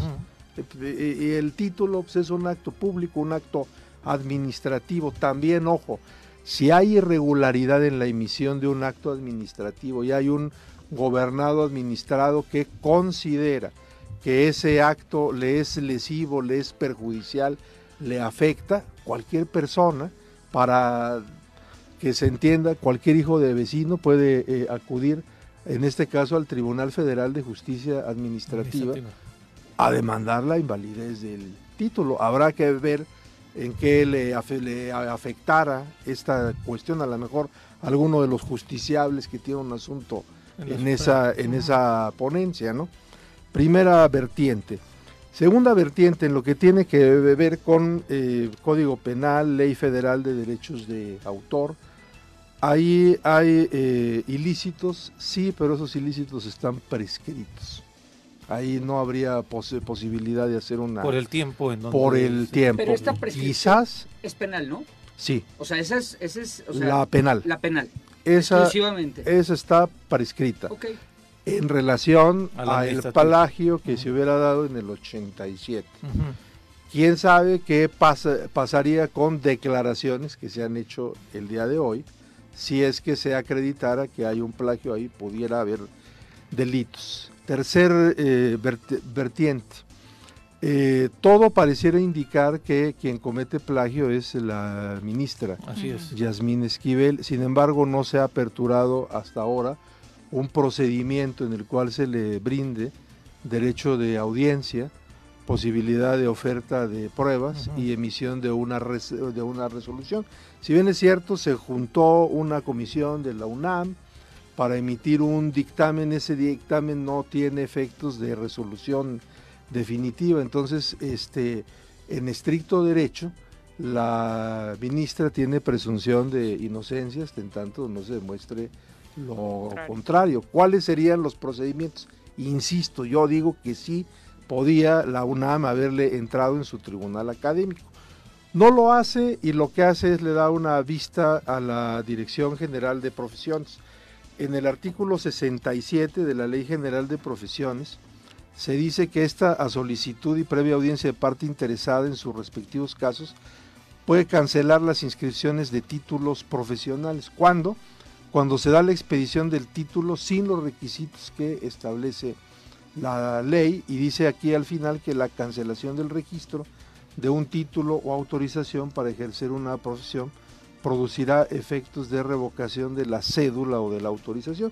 Eso es lo que puede hacer la dirección de profesiones. Si ve que hay irregularidad este, eh, en este tema, cancelar el registro del título y por lo tanto invalidar la cédula profesional y por lo tanto, pues si no hay cédula profesional no se tiene la habilitación para practicar la licenciatura en derecho en cualquiera de sus áreas, en el litigio, en el servicio público, en este caso este en la judicatura, ¿verdad? y adiós carrera. Sí, ahora ese es el tema eh, jurídico que, que- que creo que, salvo mejor opinión, pues es importante el desmenuzarlo, explicarle al público. Dos, el tema político. En el tema político considero que una de las cuestiones muy importantes en política es la legitimación, la legitimidad, la credibilidad, la confianza. Aquí la parte involucrada no es cualquier persona, es una persona que integra uno de los poderes de la República, que es el que poder presidirlo, judicial y que era candidata o precandidata, como se le llame ahí en esa instancia. Ese poder judicial es un órgano colegiado y esta persona, pues una de las personas que integra ese órgano col- colegiado, una, una duda de este tipo políticamente, más allá de lo jurídico que he explicado, pues pone en, en tela de juicio Sí, sí, sí. la credibilidad, la legitimidad, la confianza. Eh, en este punto me voy a atrever a mencionar yo lo que creo que este, debería de hacer la ministra es pedir licencia para que esto se pudiera aclarar en las instancias correspondientes. Ella más que nadie sabe si realmente el plagio fue de ella o fue de- de- del otro personaje, este, Edgar Ulises Báez, ¿no? Si realmente eh, el plagio fue de este último personaje y ella cree que hay elementos para sustentarlo, valdría la pena que pidiera licencia, que lo demuestre, que limpie su nombre, etcétera. Y si ella sabe que, como se mencionaba, pues haya sido un error de juventud o como se le llame, pero ahí hay una cuestión irregular, yo creo que se debería de presentar dignamente o lo más dignamente posible una renuncia. Esto es eh, posible por causas graves, ya lo vimos hace unos años este, en el tema del ministro este, Medina Mora, a donde eh, tampoco había un resolutivo que dijera que hubiera cometido un ilícito, pero había la, eh, no la presunción, sino había un caso que daba mérito para poder abrir procedimientos de investigación que pudieran poner en tela de juicio la credibilidad, la confianza, la legitimidad. La decisión que tomó el entonces ministro fue separarse del cargo y el día de hoy, este, si la memoria no me falla, las autoridades han resuelto que el exministro no tenía responsabilidad de- alguna. También en lo político creo que deberán de operar, creo, creo que ya deben de estar operando los otros ministros, la ministra presidenta, a lo mejor no en medios de comunicación de manera directa, pero sí debe haber una operación política. El tema tiene las connotaciones jurídicas que explicado y también un tema político que afecta en este instante a las instituciones del Estado mexicano. El punto, doctor, y de las implicaciones que podría tener esto, ¿afectarían de alguna forma en las decisiones que la ministra, en las que la ministra ha participado, tanto dentro de la Suprema Corte como en los casos que hubiese litigado? Es una pregunta interesante y aquí nos eh, vamos a algo que se llama principio de relatividad de las decisiones, no solamente de las sentencias, sino de las resoluciones eh, administrativas. eh, generalmente no van a tener un efecto erga omnes, esto es un efecto para todos y para todos los casos, sino simplemente para, para el caso en específico que se conozca y en este caso pues, si se revoca el título, bueno, pues a partir de allí en adelante para no generar No incertidumbre en cuanto a las eh, decisiones. Ahora en lo en lo práctico como son decisiones colegiadas las que se toman en la en la corte, bueno, no nada más es la decisión de, de la ministra, sino de, de un cúmulo de votos más, entonces igual y pues bueno, aunque se invalidara, pues hay otros votos que lo sustentan, ¿no? Y hay resolución, la Corte lo ha definido así, ¿no? Sí, en, sí, sí. ca- en casos como estos de inel- inelegibilidad. Pero yo no entiendo, a ver, lo- ya lo dijiste tú muy bien, muy técnico, muy documentado. Los ministros de la Corte, en teoría, y lo que se aspira, y por eso los sueldos que tienen, se supone deben ser los 11 mejores abogados de este país. Sí. Yo no conozco un abogado en este país que no quiera ser ministro de la Corte. Hasta los más prominentes litigantes de este Sí, país claro. quisieran ser ministros de la Suprema Corte. Si hay una condición de origen que anula la, la- la- la- la situación, pues la ministra no solo, o sea, si no pide licencia, tiene que haber un camino, si, si, si está claro que el- lo que le da viabili- via- viabilidad para ser ministra es que sea licenciada en Derecho, y eso no se da porque hay una investigación en torno a si su tesis es, plagia- pla- es plagiada o no, y si es plagiada, pues anula su tesis, su registro, muy fácil, no tendría ya que estar ahí. Sí, a- hasta en tanto no haya una demostración, Ya, en este caso en, lo, en, el, en el tema jurídico. ya. hasta que no venga una resolución. Ahora, el tema no se puede eh, deshermanar, vamos a llamarlo, del tema político. O sea, vamos a pensar inclusive que la ministra decidiera ir a los procedimientos, este, le invalidaran el, la- el registro del, del título. Ella puede impugnar eso, sí, en juicio administrativo, en amparo, pero aquí el tema político, yo, yo, yo lo que pienso, puedo estar equivocado, sabes más de esos temas No. que yo, Paco, pero este no sería prolongar un suplicio. Claro. O sea, eh, eh, si entras a un, a un procedimiento jurídico para defender una eventual invalidación del registro del título, políticamente le sigues dan- dando carne al escenario político en un año incluso preelectoral, sería políticamente muy dañino para ella, Y para, para, el, para el grupo político que representa, para la propia Corte, tener un procedimiento abierto de muchas instancias en relación a un personaje político de ese tamaño y en un contexto preelectoral. Sí, definitivamente. Por esa razón yo creo que eh, lo, lo sano pol- políticamente es pedir licencia o renunciar, de acuerdo en conciencia si sabes que fuiste o no fuiste eh, eh, quien com- cometió eso, ¿no? un plagio, Claro. ¿no? Claro. Doctor, muchas gracias. por Muchísimas gracias. Muy buenos días. Eh, y seguimos con, con los saludos del público. Elizabeth Ramírez, muchas gracias por acompañarnos. Chacho Matar dice, hay que sentirse orgullosos como morelenses de eh, la nueva responsabilidad de Raúl Israel Hernández. Muchas felicidades para él. Muchas gracias. Leonel Jaimes también, Héctor Telatenchi, Patti Delgado. Muchas gracias a todos los que se están comunicando. Y vamos ahora a nuestra clase de nutrición. Piensa en un futuro sano. Tú también puedes tener una mejor calidad de vida. Conoce cómo llevar una alimentación saludable con los productos naturales y orgánicos que la doctora Mónica Novielo de Punto Sano tiene para ti en el choro. Doctora, ¿cómo te va? Muy buenos días. Buenos días. Estaban diciendo que otra vez hicieron enojar a Juanji. Sí, Ah, Paco, no. ya, sabes, ya sabes que cuando ya me viene da miedo Paco, cuando vengo sí. porque me toca con Paco, Juanji entonces mejor huye. Juan- ahora, desde que estoy los lunes y que tengo el gusto de compartir contigo, doctora, Juanji va a ser uno sí, uno no.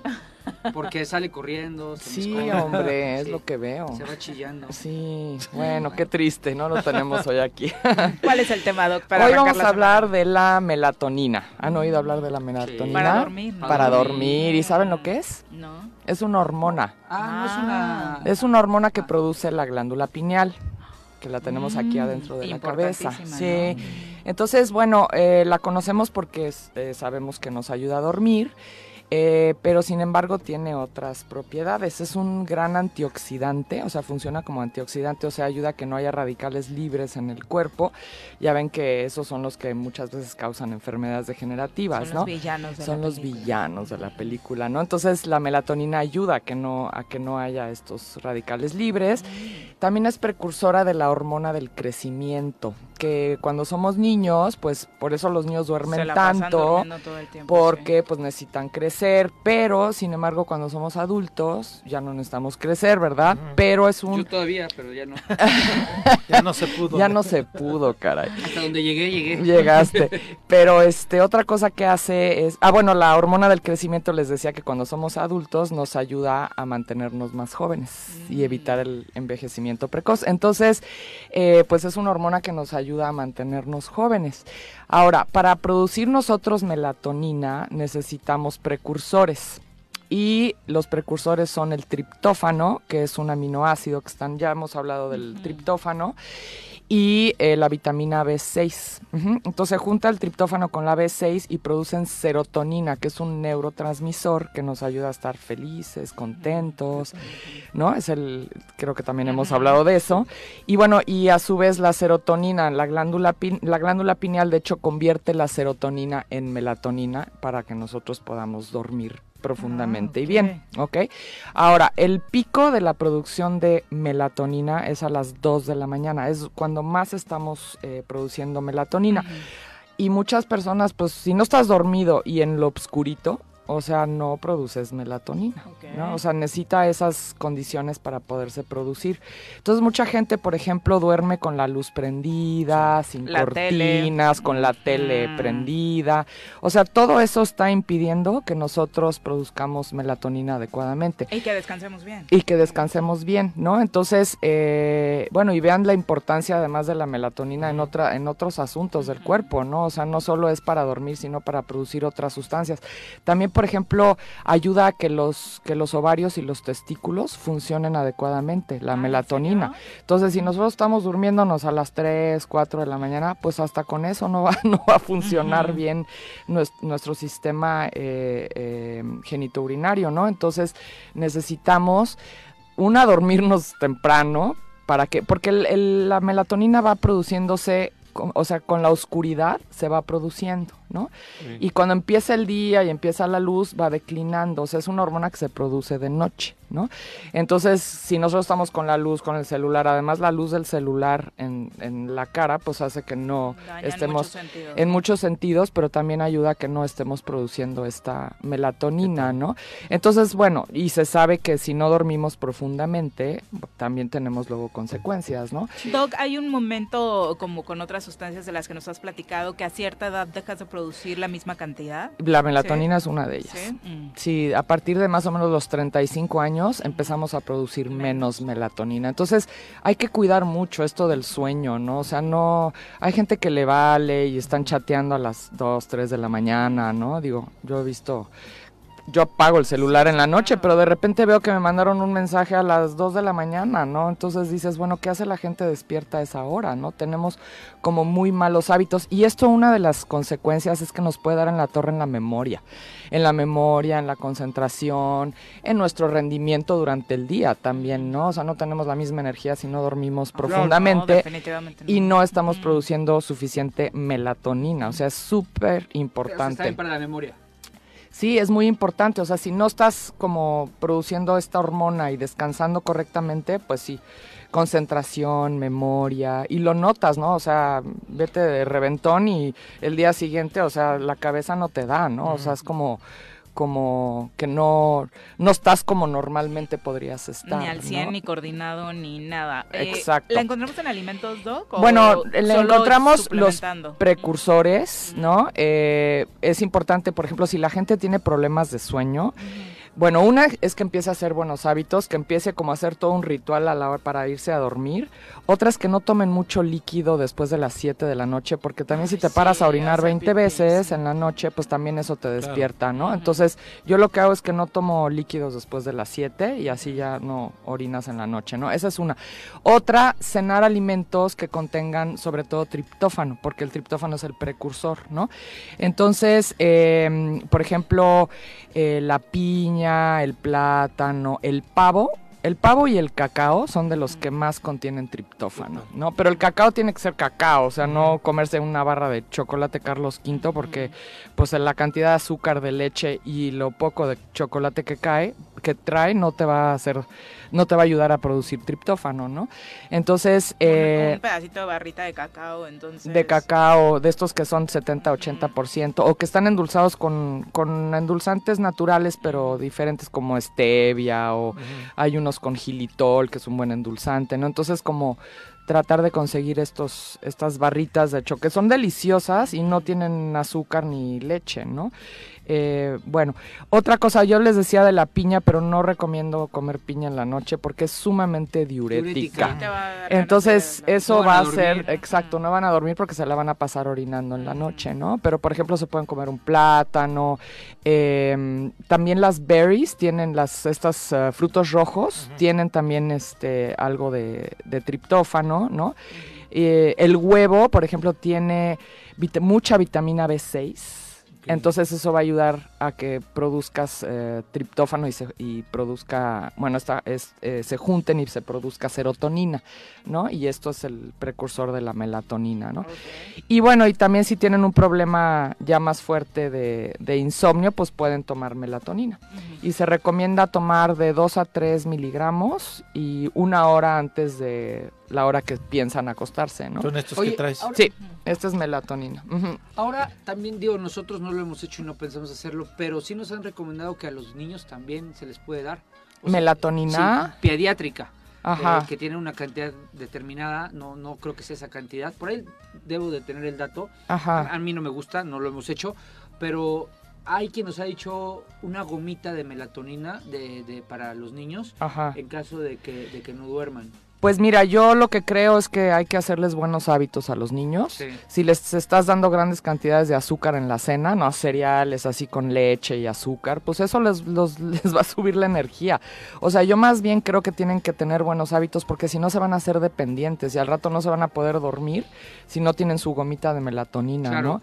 Si yo digo, tengo tres hijos y nunca les di melatonina. De hecho, yo creo que antes de los 35 años no se debe No se de debe tomar. Porque la melatonina se produce en grandes cantidades de niños. Yo creo que ahí son solamente malos hábitos. Claro. De verdad, porque no, o sea, es muy raro que un niño tenga problemas de sueño. Son malos hábitos, Bien. más bien. Doc, ¿dónde te encuentra nuestro público? Estamos en Plaza Andrómeda, en el local 19, en Punto Sano. Perfecto, muchas gracias. Muchas gracias, buen día. 8 con 36, volvemos. 8 con 41 de la mañana, gracias por continuar con nosotros. Justo ahora que estábamos terminando nuestra clase de nutrición, hablando de la glándula pineal, de desarrollar todo el equilibrio respecto a nuestro cuerpo, a nuestra mente, pues vamos a redondearlo también con el cuidado a nuestro espíritu. Y para hablar de estos temas, ni se imaginan quién nos acompaña, porque la verdad es que seguramente para muchos de ustedes será una sorpresa muy agradable, por cierto. En la persona, los personajes que tenemos en cabina, uno de ellos, por supuesto, para nosotros es particularmente un honor recibir en este espacio del Tesoro Matutino. Hablamos de la primera actriz, Elsa Aguirre, una de las grandes glorias del cine mexicano de las grandes de la época de oro del cine mexicano, a quien recibimos con muchísimo gusto en este espacio. Querida Elsa, muy buenos días. Muchas gracias por acompañarnos.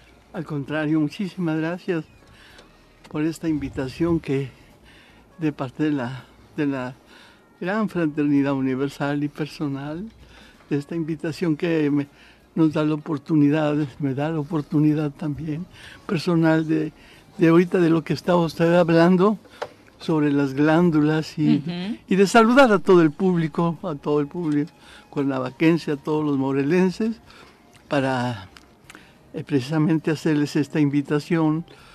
Mm, Y ahora que estaban hablando de, las, de todo lo que estaba hablando el maestro Javier Ferrara, maestro que tenemos ahora la oportunidad tan grande de tenerlo, ahora aquí en la Casa Central Mundial, aquí en Domingo 10, 907, eh, cuando me iba a imaginar que este camino de disciplina que tomé eh, me iba precisamente a, a ir comprendiendo lo que representa, lo que representa eh, la profundidad que tiene para ir sabiendo más de nosotros internamente, porque siempre se vive, o yo vivía más hacia afuera. En mi carrera empecé muy chica, a los 17 años, a la entrada al cine, ¿no?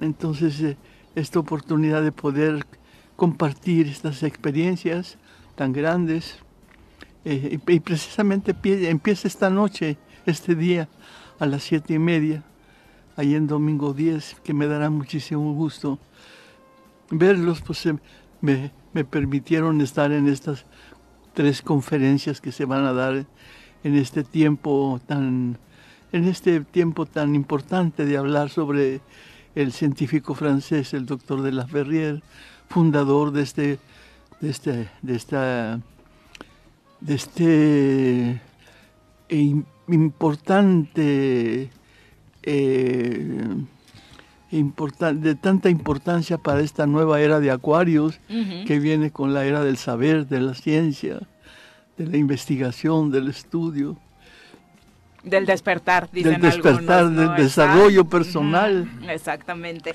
Eh, saludamos también en cabina a Javier Ferrara. Bienvenido, Javier, que estás precisamente como parte central de estas conferencias que se estarán dando justo en la Gran Fraternidad Universal. Bienvenido. Qué amable, muchísimas gracias. Pues sí, hoy tenemos la conferencia de la señora Elsa, Ujú. que es una, un camino espiritual en mi Ujú. vida. O sea, cómo ella encontró ese sentido y que la mantiene con un espíritu tan alto, ¿no? Y de servicio y de todo. Y bueno, daremos el miércoles una conferencia sobre la vida y obra del doctor de la Ferrier, que es apasionante. A mí me, me impresiona lo que hizo en tan poco tiempo ese gran ser humano.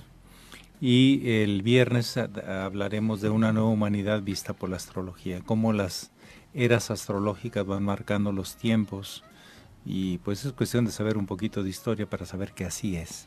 Entonces hablaremos sobre por qué nos puede augurar estos tiempos que aparentemente a veces son de confusión o de claridad, pero por qué es así y hacia dónde nos llevan. Elsa, ¿hace cuánto inició su camino en el yoga? Bueno, empecé a los eh, 30 y...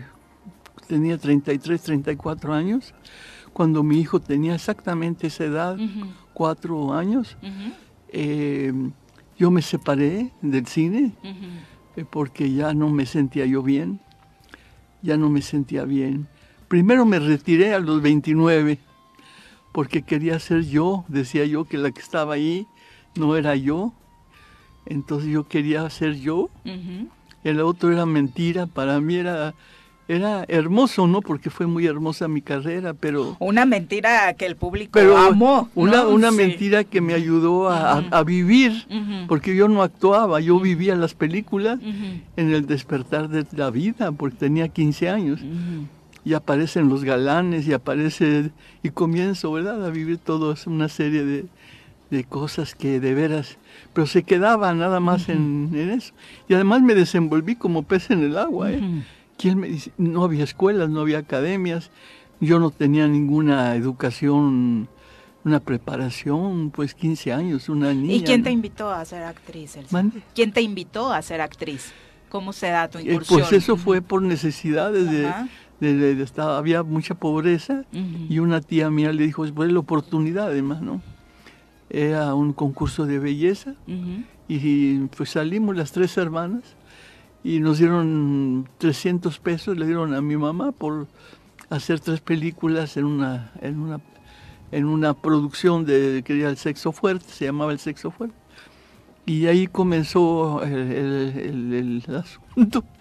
Pues salimos triunfadoras y pero aún así haciendo dos papeles, eran tres películas, pero en la segunda como no la dejaron entrar a mi mamá ya a estar con nosotros, mi mamá nos retiró con toda la necesidad que tenía de dinero, ¿eh? Nos retiró porque le prometió a mi papá estar con nosotros siempre, a nuestro lado, no dejarnos. Y ese mundo no era fácil, ¿no? Pues fíjese, y nos retiró, pero al año de estar, y yo feliz de la vida, porque no estuvo en mi mente ser artista, ni ser famosa, ni que dinero y todo eso, no había en mi mente más que ser libre. Yo quería volar, yo quería ver el cielo, las estrellas, las figuras en las nubes. Esa era parte de mi, de mi vida. Y, y apartada, no sé si me apartaba la familia o yo me apartaba de ella, pero algo sucedió que, pues sí, el libro pronto saldrá y se verá el- la razón, porque yo no, yo quise saber por qué razón, ¿no? Fui así de, de, de introvertida, de callada. En fin, El punto es que la fama no te daba lo que tú querías. no absolutamente, yo tenía, yo no quería salir a la calle, tenía miedo de salir. Entonces el cine, de repente se me da todo eso y comienzo a desenvolverme como si yo era como pez en el agua. ¿Quién me dio todo eso? ¿Qué, imagina, qué imaginación traería? ¿O qué, qué, qué fue eso? Porque yo vivía los personajes como ciertos. Yo no los, yo no los, yo no los actuaba. Yo vivía los, las, las películas. Yo era las, la- las, las perso- los personajes. Pero nunca era yo. Fuera ya del cine y de, de trabajar, yo ya era otra. Otra que no me gustaba y no, no, no estaba a gusto yo así como era. Pero quería ser yo. Yo quería ser yo en lugar de esa persona. Y por eso me retiré. Y a los 33 años sí ya me retiré. Súper joven. Súper joven. Y a los 33 me retiré, a los 34. Y ya de repente aparece el, el, el- el gran maestro para mí, maestra, el doctor José Manuel Estrada. Eh, eh, eh, el maestro de la Ferrer viene de Oriente, encuentra en Occidente a la persona, al personaje que tenía que, que dejar lo que este maestro le... El discípulo era, y era mayor que él, el maestro tenía 33 años, el doctor de la Ferrier, y el maestro ya sabía lo que tenía que realizar. Fíjese qué mentes, qué, menta, qué mente, ¿verdad? Qué qué qué- qué- qué manifestación, qué expresión de la divinidad es el hombre, la verdad, para poder lograr lo que está puesto ahorita en el mundo entero. Para muchas personas que nos escuchan tal vez sea difícil entender el proceso que viviste, porque la fama, la belleza, el ser deseada por todos, pues a, a mucha gente le hace feliz y encuentra en eso el gran placer de la vida, Elsa. Fíjese que sí, pues fue hermosa mi carrera. Yo fui feliz en, en mi carrera, me ayudó a desenvolverme, a saberme, a conocer la vida de esa manera. Y cuando quise conocerla ya, que Dios ahí comenzó. ahí comenzó. Pero cómo entra el maestro a mi casa en la televisión y me señala el sendero, me, enseñé, me, me- me señala un camino de, de verdad, de vida. Esa es la verdad. Eres de las Pero- pocas actrices que habla de ese vacío de la fama. ¿Sí? Pues miren, ahorita ah, el maestro representa para mí eh, siempre el entendimiento hacia lo que yo estoy realizando allá en estos 92 años, con una palabra, con una palabra que ellos es- hablan, ¿verdad? Y si nosotros podemos captar lo que nos quieren decir aparte. Y realmente eh, estoy aprendiendo, sigo aprendiendo mucho, mucho del maestro. ¿Cómo es un día en tu vida tras la práctica del yoga?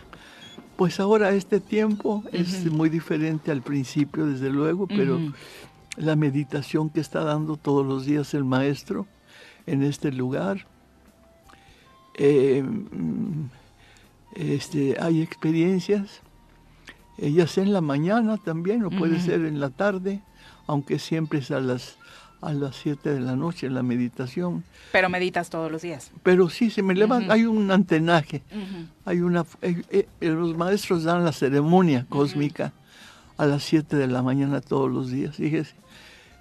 Es algo increíble, las, forma parte de las disciplinas, eh, un momento de, acercamiento espiritual, pero tiene, tiene una, una, tiene un, un conocimiento científico tremendo que lo va usted entendiendo, si es que lo va entendiendo, pero solamente una mente un poco más, más, eh, más científica, ¿no? más, con más conocimiento puede.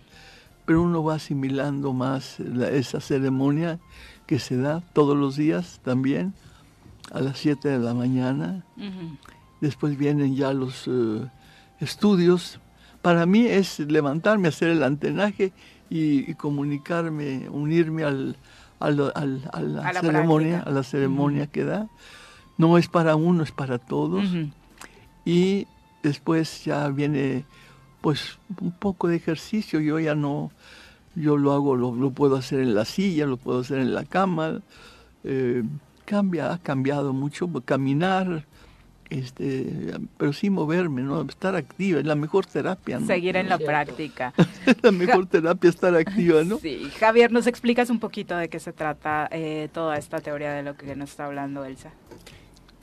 Vivir más sano y más conscientes. sano no es solamente estructuralmente y muscularmente, ¿no?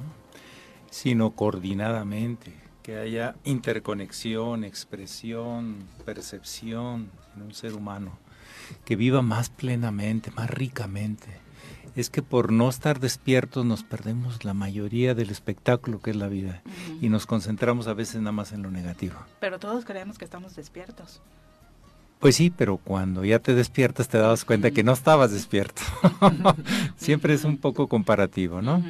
Y son disciplinas desde la alimentación, desde el ejercicio, desde saber irte hacia adentro profundamente sin divagar con el pasado, que no te distraiga, y detectar, sentir realmente cómo estás y qué estás buscando.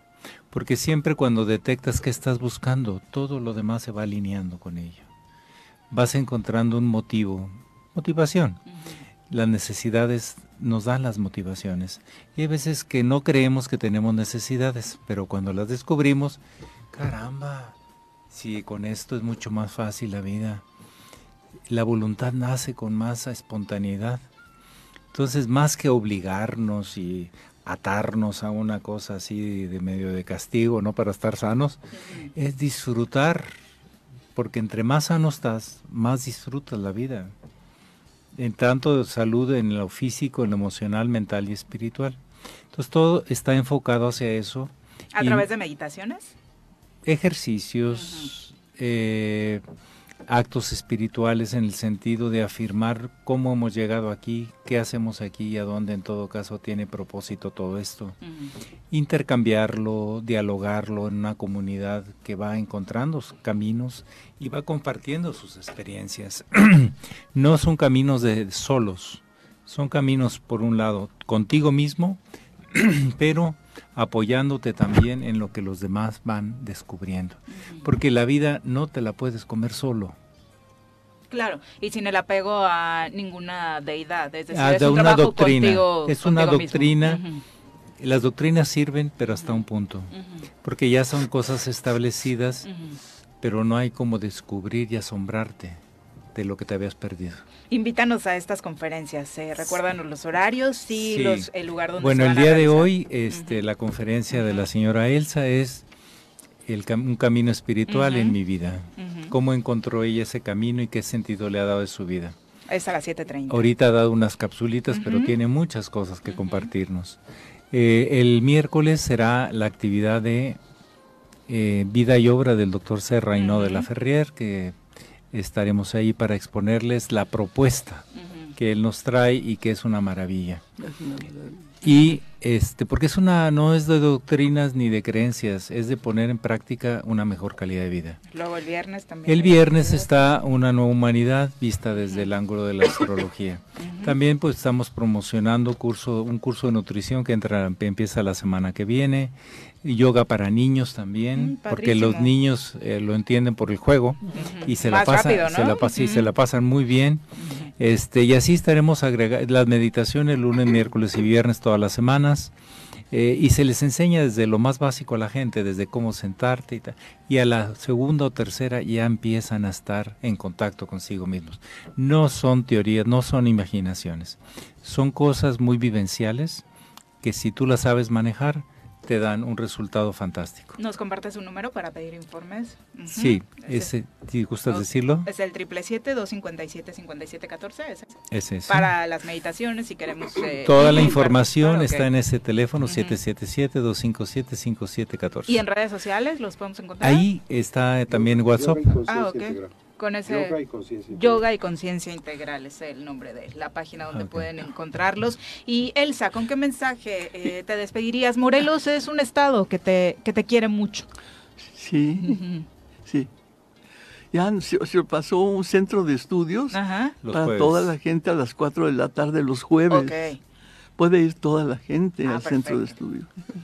¿Qué mensaje le dejas a la gente de Morelos que está en esa búsqueda? Bueno, yo tengo aquí 40 y- ya 44 años de Ujú. estar aquí.